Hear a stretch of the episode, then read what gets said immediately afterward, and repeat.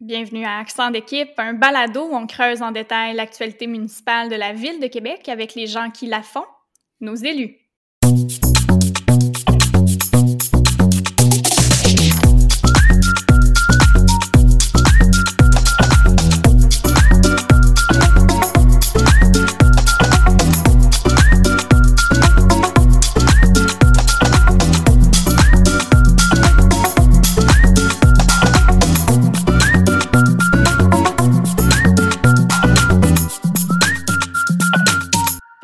M'appelle Alicia Despins, je suis moi-même conseillère municipale de Vanier-du-Berger et responsable de la culture. Euh, aujourd'hui, je discute avec deux collègues d'un sujet qui est pas mal incontournable.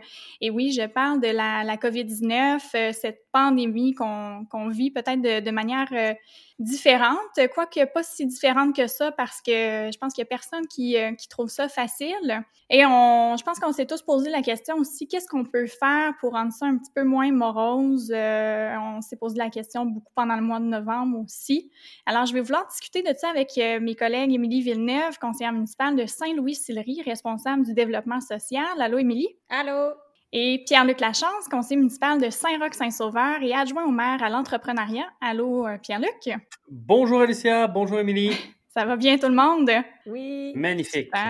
Ben, moi, je suis très contente d'être avec vous aujourd'hui. Euh, d'abord parce que, euh, évidemment, on est tous les trois conseillers municipaux, mais il y a une autre chose qui nous réunit dans tout ça. c'est qu'on a participé à un projet vers la fin septembre, quand le premier ministre a annoncé ce que j'ai perçu, moi, comme étant un, un deuxième, un deuxième confinement, c'est-à-dire que les salles de spectacle, les bibliothèques, les restaurants, euh, beaucoup de commerces ont dû euh, fermer à nouveau. Et euh, ça s'appelait le défi 28 jours, on s'en souvient évidemment. Et moi, ça m'a amené à me poser la question, qu'est-ce que je peux faire concrètement pour aider, pour euh, soutenir les gens euh, qui sont les plus touchés dans, cette situation-là. Puis, il n'y a pas grand-chose, honnêtement, dans une une situation comme ça. Des fois, on peut se sentir un peu impuissant. Du moins, c'est comme ça que je me suis sentie. Et les deux choses que j'ai trouvé à faire, la première, c'est euh, évidemment de respecter les règles sanitaires. Donc, le, de respecter toutes les mesures qu'on nous disait de, de, respecter. Et je me disais, si je suis capable de briser certaines chaînes de contamination, tant mieux. mais je je suis certainement pas la seule dans cette situation-là, d'être un peu, euh, un peu tannée, euh, de m'ennuyer de voir ma mère, de souper avec des amis, euh, etc. Alors, je me suis dit, il faut que je fasse ça pour quelqu'un d'autre. Je suis pas capable de faire ça juste pour moi. Il faut que j'arrête de me regarder de nombril pour qui je, respecte ces règles-là pendant 28 jours. Et j'ai décidé de publier à chaque jour pendant le mois d'octobre, c'était mon propre défi 28 jours, un portrait par jour d'une personne du milieu culturel qui m'inspire à euh, respecter euh, ces normes sanitaires-là. Et euh, mes deux collègues, vous m'avez accompagné dans, dans ce défi-là. Alors, Pierre-Luc, tu as publié à chaque jour un portrait d'un entrepreneur, d'un restaurateur qui a dû fermer à nouveau. Et Émilie, tu as publié, je vais peut-être en laisser parler un petit peu plus, mais des portraits de, de, de personnes qui travaillent dans le milieu communautaire parce qu'on sait qu'ils ont été particulièrement touchés. Exactement. En fait, les gens du communautaire même quand il n'y a pas de COVID, ils sont extrêmement. Euh, en fait, ils, ils, sont, euh, ils sont très sollicités, puis euh, ils sont quand même souvent à bout de ressources. Donc, imaginez dans un contexte COVID. Alors, moi, je me disais, ben, je suis capable, moi, de respecter les, les, les, les mesures sanitaires, de, ralentir, mais eux peuvent pas ralentir parce qu'eux s'occupent de clientèle vulnérable eux s'occupent de gens qui n'ont pas d'autres personnes qui s'occupent d'eux.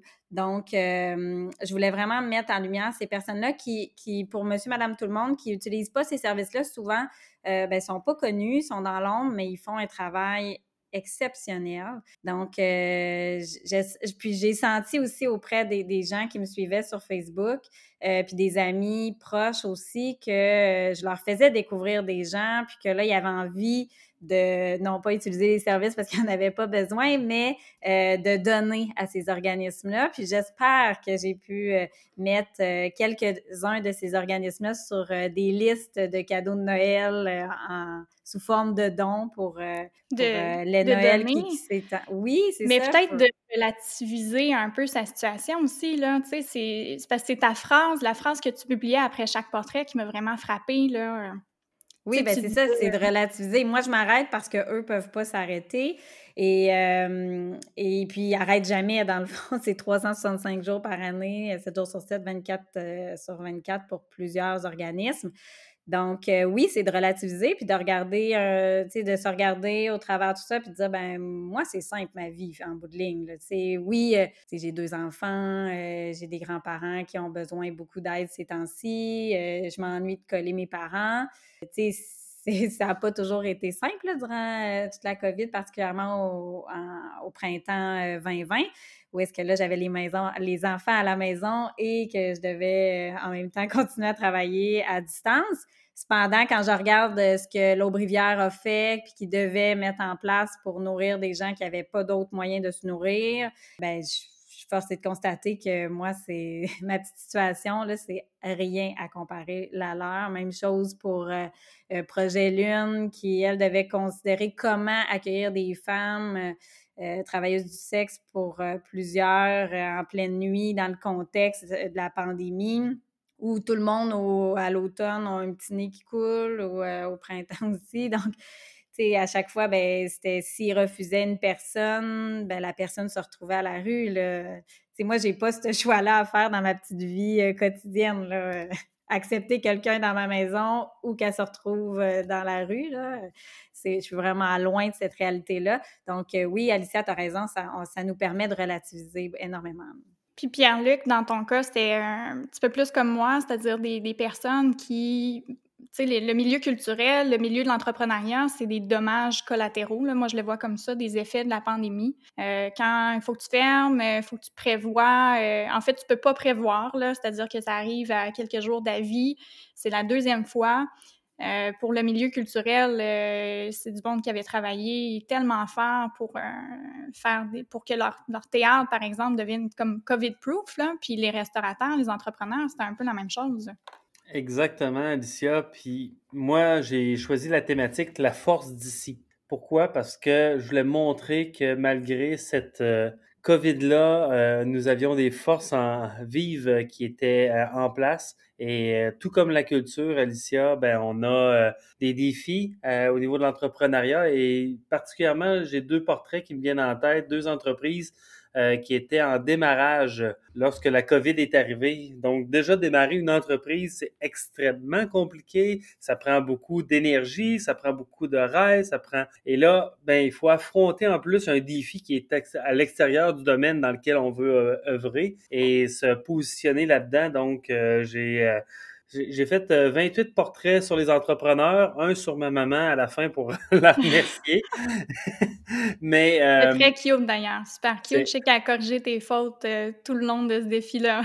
oui, malgré que j'ai 39 ans Vous s'assurer qu'il n'y ait pas de faute, en fait. Ouais. exactement, exactement. Et, mais, mais ça reste que ma mère euh, est extrêmement attachée aux restaurateurs, aux entrepreneurs de Québec. Et pour elle, c'était un plaisir de faire ça parce que euh, elle, a euh, y tient et elle a hâte de pouvoir lui de retourner auprès de ces, gens-là, tout comme vous. Et je pense que le, le, fait de le verbaliser et de les positionner en a fait découvrir plusieurs. Et pour moi, c'est un peu ça la fierté euh, que j'avais dans ce projet-là. C'était pas juste de prendre justement des entrepreneurs qu'on voit très souvent dans les médias. J'aurais pu en faire euh, des articles sur Dominic Brown euh, et, tout, mais je suis allé chercher des entrepreneurs qui sont peut-être un peu moins souvent à l'avant-plan pour venir faire découvrir des pépites de, de notre richesse à Québec en termes entrepreneurial.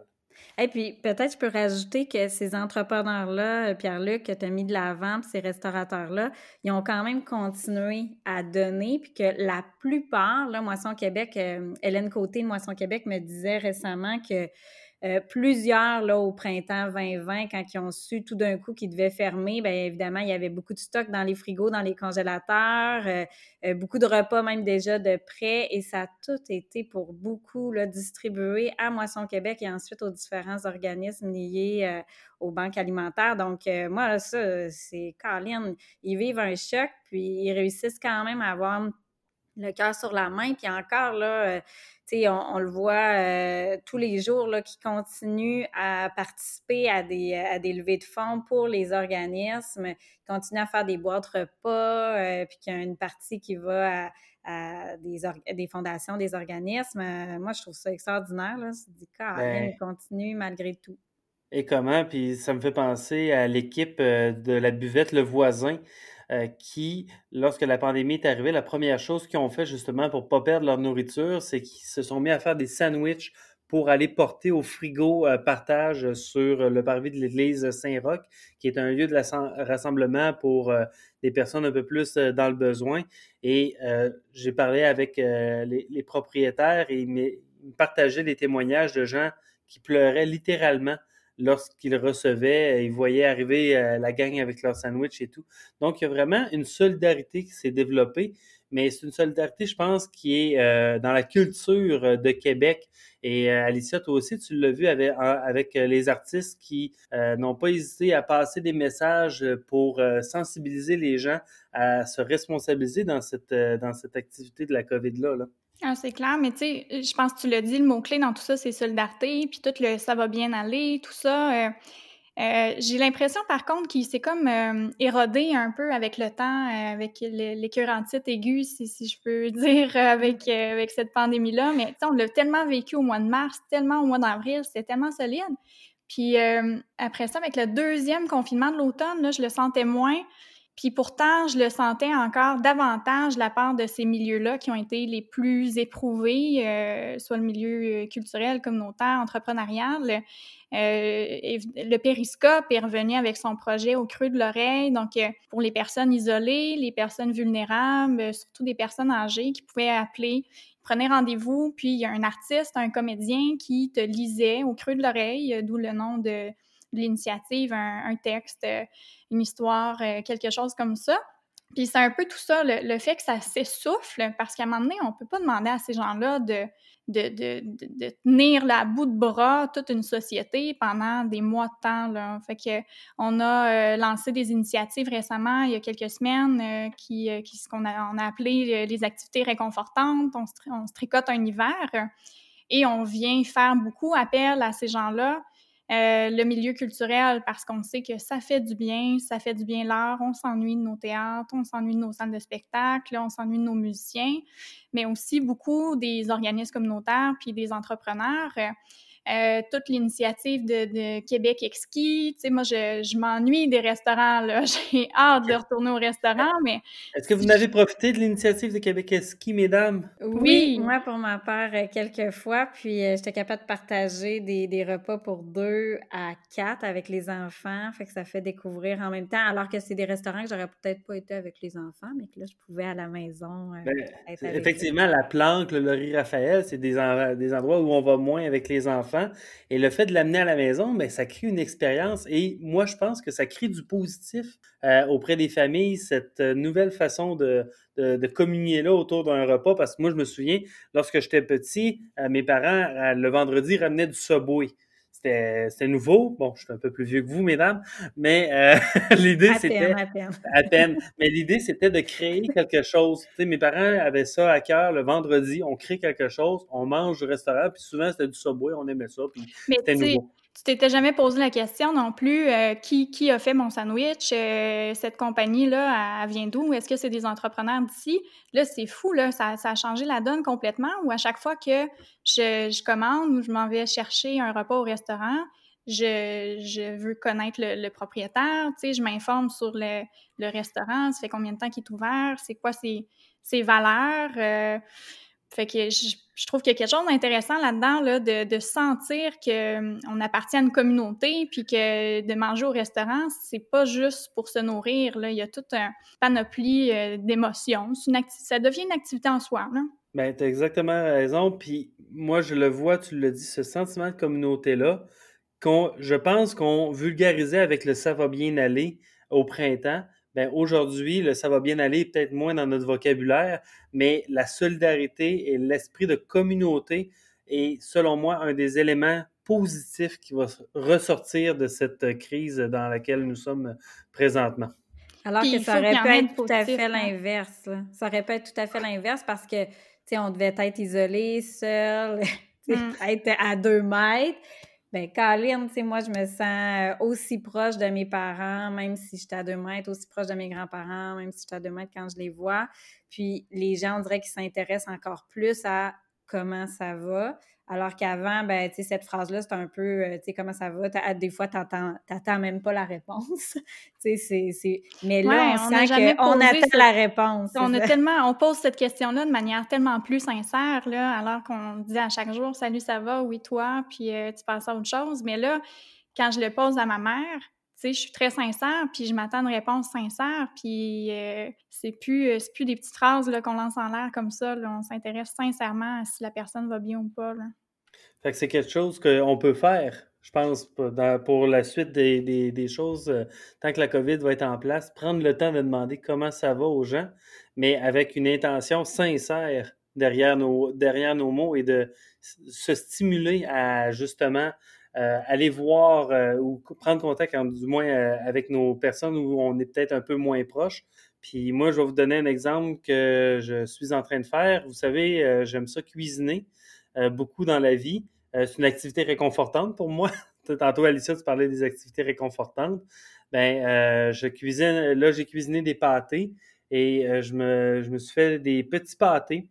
de petits formats comme on a à Noël, par exemple. Là. Je ne sais pas si vous avez ça dans vos familles, vous autres. Là. Ils peuvent pas être aussi bons que ceux de ma mère, quand même. Ah, je, je, vais t'en trouver un à, à goûter. Mais l'idée, c'est que je vais aller porter ça à mes oncles et tantes euh, qui vivent à Québec, pas nécessairement aller chez eux, là, mais juste cogner, mettre ça sur, le bord de la porte, un petit cadeau, une petite attention pour leur souligner, vu qu'on ne peut pas être là présentement. Et ils ont tellement pris soin de, nous, de, moi, de tous les enfants, tous les cousins et cousines dans le temps. Et je me dis, c'est une façon de redonner à ma famille puis de créer un petit moment de bonheur. On parle d'un petit pâté, c'est gros comme un muffin, là. mais je pense que ces petits gestes-là puis, Émilie, tu dois le voir dans le domaine communautaire, c'est ce qui va faire la différence euh, à long terme. Là. Absolument. Puis, euh, tu sais, nos lieux de rassemblement, ben là, il faut les voir autrement. Il faut, faut, trouver des alternatives. Puis, tu sais, ça, je pense que ça en est une alternative d'aller vers les gens, puis d'offrir quelque chose avant Noël. Tu sais, j'en ai entendu, là, que, tu sais, euh, pour, pour remplacer le mois de novembre, là, qui qui était aussi euh, complexe par rapport à octobre 2020, euh, ben, qui ont, qu'il en a qui ont doublé les, calendriers de l'avant.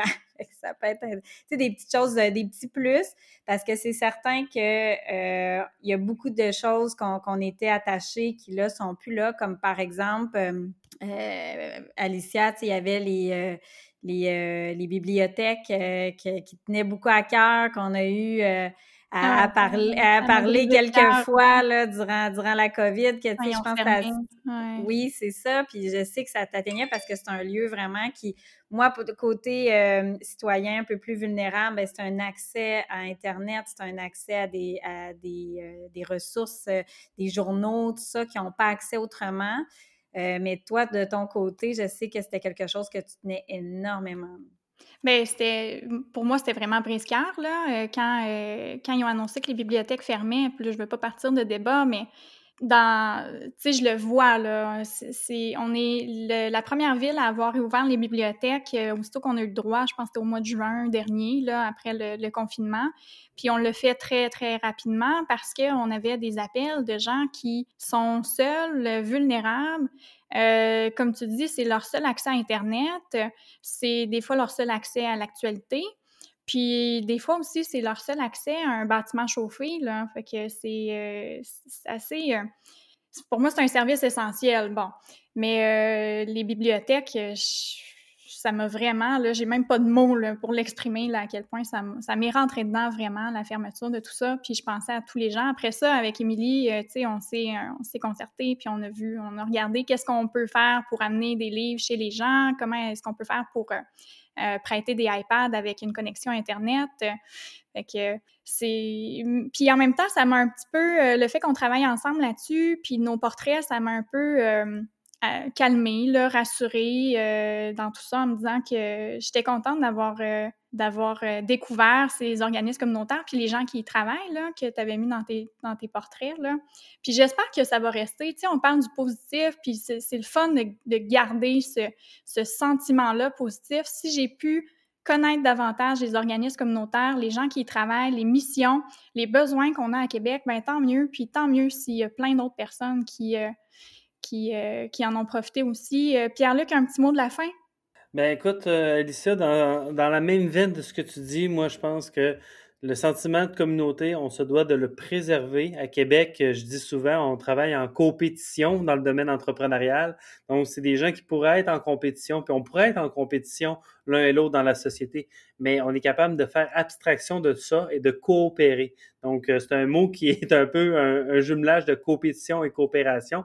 Et je pense que c'est important de encore plus tendre euh, des, perches euh, vers des gens peut-être qu'on est moins proches, mais qui vont faire du bien à discuter et euh, à ne pas rester euh, emprisonné dans un, dans un cocon à travers cette épreuve-là. Je pense que c'est important de, de, donner et d'augmenter un peu les contributions qu'on peut faire à la société.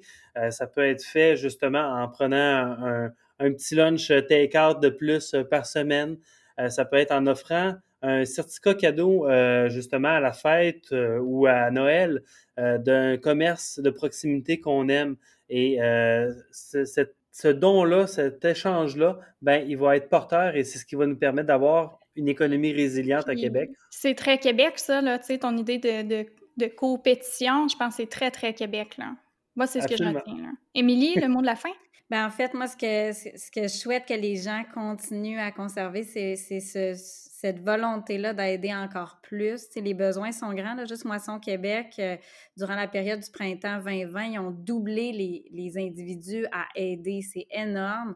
Donc, il faut aider encore plus. Si avant, vous donniez 100 dollars pour un organisme mix, ben peut-être que euh, pour les prochains mois, prochaines années, ben ce sera 200. si pour vous, il y a eu moins d'impact, la COVID, ben il faut faire comme une faut redonner au suivant de cette façon-là en disant ben moi j'ai eu de la chance, je vais aider encore plus les autres. Il y a des organismes où est-ce que l'aide n'est pas obligée d'être euh, de l'argent, ça peut être carrément une bouteille de shampoing par exemple pour vider ta sacoche où la bouteille de shampoing est donnée directement à une personne euh, dans le besoin.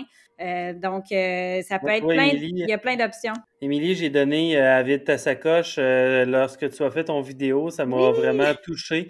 Puis, c'est pas juste pour les filles, là, ce que j'ai compris de Vide ta sacoche, c'est aussi pour les gars. Donc, je suis allé chercher un paquet de, comme on dit, de dessous de bras de déodorant à la pharmacie. Et euh, je pense que j'en ai donné 24. Euh, j'espère que ça va, ça va être utile pour. Ça va euh, être 24 probablement jeunes hommes que, des, issus des services de la protection de la jeunesse qui vont s'en servir. Fait que, tu sais, il n'y a rien de plus concret, là, mais il y a plein d'autres organismes où est-ce que ça peut être aussi possible de faire un don en objet ou encore, ben, toujours, évidemment, des dons en argent. Là. Ils ont tellement besoin qu'il faut être encore plus présent. Il y a des dons, puis en même temps, euh, il y a aussi le fait de connaître ces organismes-là, puis de ne pas être gêné d'aller demander de l'aide quand on a besoin. Là. Absolument. Puis ça, ben, euh, le maire en a parlé souvent là, dans les derniers mois, durant la COVID, le début aussi, tu sais, le 2 à 1 pour, euh, euh, pour obtenir les informations sur des organismes, mais aussi le 8 à 1 qui n'est pas juste un numéro de téléphone pour savoir si on va à l'urgence à cause que l'enfant a de la fièvre ou pas. C'est aussi un numéro urgence sociale, donc il ne faut pas hésiter. Puis d'être plus alerte pour les autres, puis d'être alerte aussi pour soi-même. Donc, souhaite ça pour les prochains mois merci beaucoup. Je pense que ça m'a fait euh, du bien de vous parler aujourd'hui euh, à distance euh, malgré tout, mais c'est le fun. je pense qu'il faut en parler, il faut voir le, le, positif, puis se, créer des petits, des petits rayons de soleil à travers tout ça. Fait que merci, Émilie Villeneuve, conseillère municipale de Saint-Louis-Sillery, responsable du développement économique. Pierre-Luc Lachance, conseiller municipal de Saint-Roch-Saint-Sauveur, responsable adjoint au maire à l'entrepreneuriat. Émilie, je me suis trompée dans, ton titre. Qu'est-ce que j'ai dit? responsable développement économique.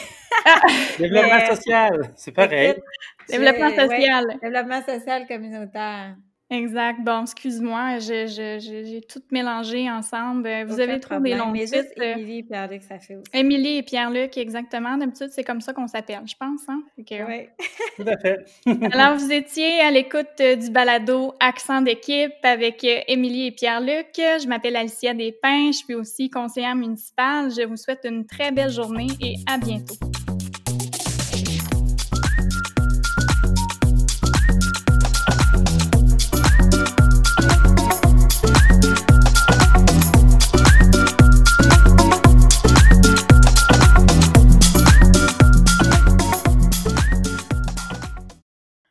Moi, je suis 100% d'accord avec toi. Les chocolats chauds commerciaux, d'habitude, it's a no-no. Mais celui-là, il est à la menthe poivrée. Et je suis obligé de dire que c'est le meilleur de l'histoire. Non, un chocolat chaud. à chaque gorgée. ça devrait être traditionnel. Pas rien d'ajouter dedans. Ah, meilleur que ceux de ta mère, là.